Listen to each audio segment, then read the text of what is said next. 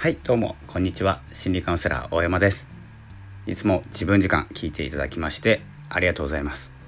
えー、まずですね最初に好きのボタンをフォローのボタンを押していただけると嬉しいです。それではですね今日なんですけれども今日はですねまたちょっと僕の得意なというかですねよく才能の話、まあ、天才性心理学と呼んでるんですけれども才能のお話したいなと思うんですけどえーと、どうでしょうか？才能があるない？こう自分にですね問いかけて才能があるのかないのか考えたことあるでしょうか、まあ、問いかけたりですね。一度はあると思うんですけどおそらくですねその才能っていうのは能力があるかどうか。まあ引き出せているかどうかなんですけれども、えー、僕が考えるですねちょっと才能はえっと、才能って考えた時おそらくですね何かの才能が芽生えている時なんです。でもですね活かせてるかどうかっていうのは、えっとちょっとわからない部分があって才能って何だろうって思った時には自分の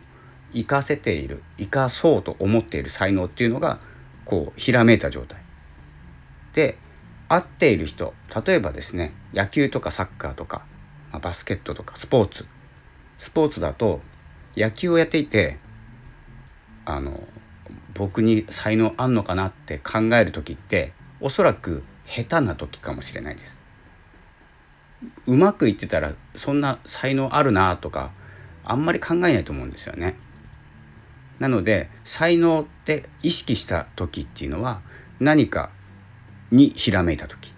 だと思います。なので才能っていうのは何かをする能力ではなくて場所環境ですね。場所を選ぶ才能があった方がいいかなと思います。自分があった自分の力を、えーと、100%じゃなくても多く発揮できる、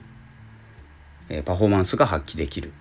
まあ、高い高いパフォーマンスが発揮できるっていうところ場所に自分を持っていってあげるっていうことが大事かなと思います。なので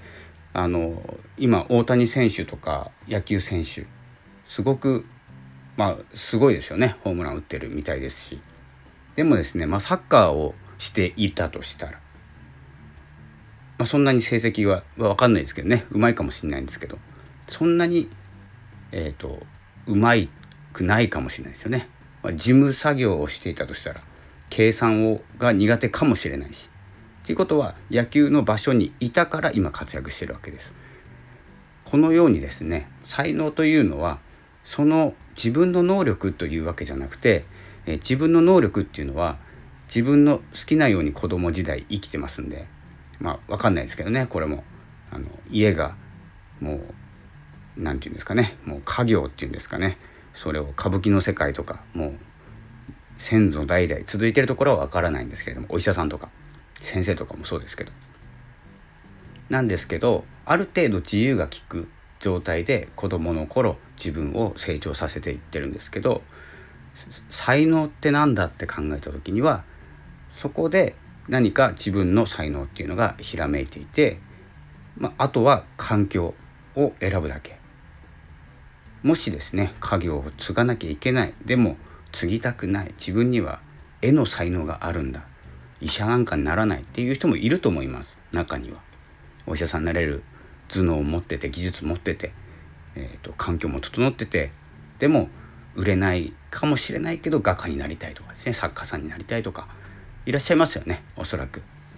なのでその自由を選ぶ才能才能というのは環境場所を選ぶことに使うと思います。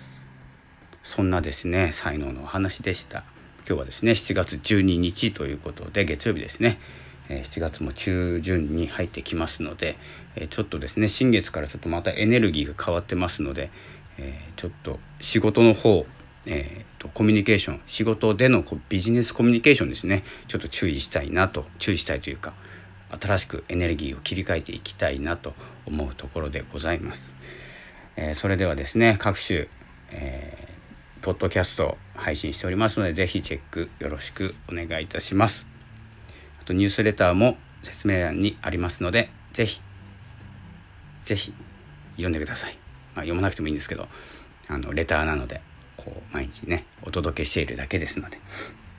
そのような感じで本日もですね午後からちょっと仕事してその合間にまた、えー、今日はノートを書こうかなと思ってます、えー、気まぐれで、えー、いつもやっております。それでは良い月曜日をお過ごしください。ありがとうございました。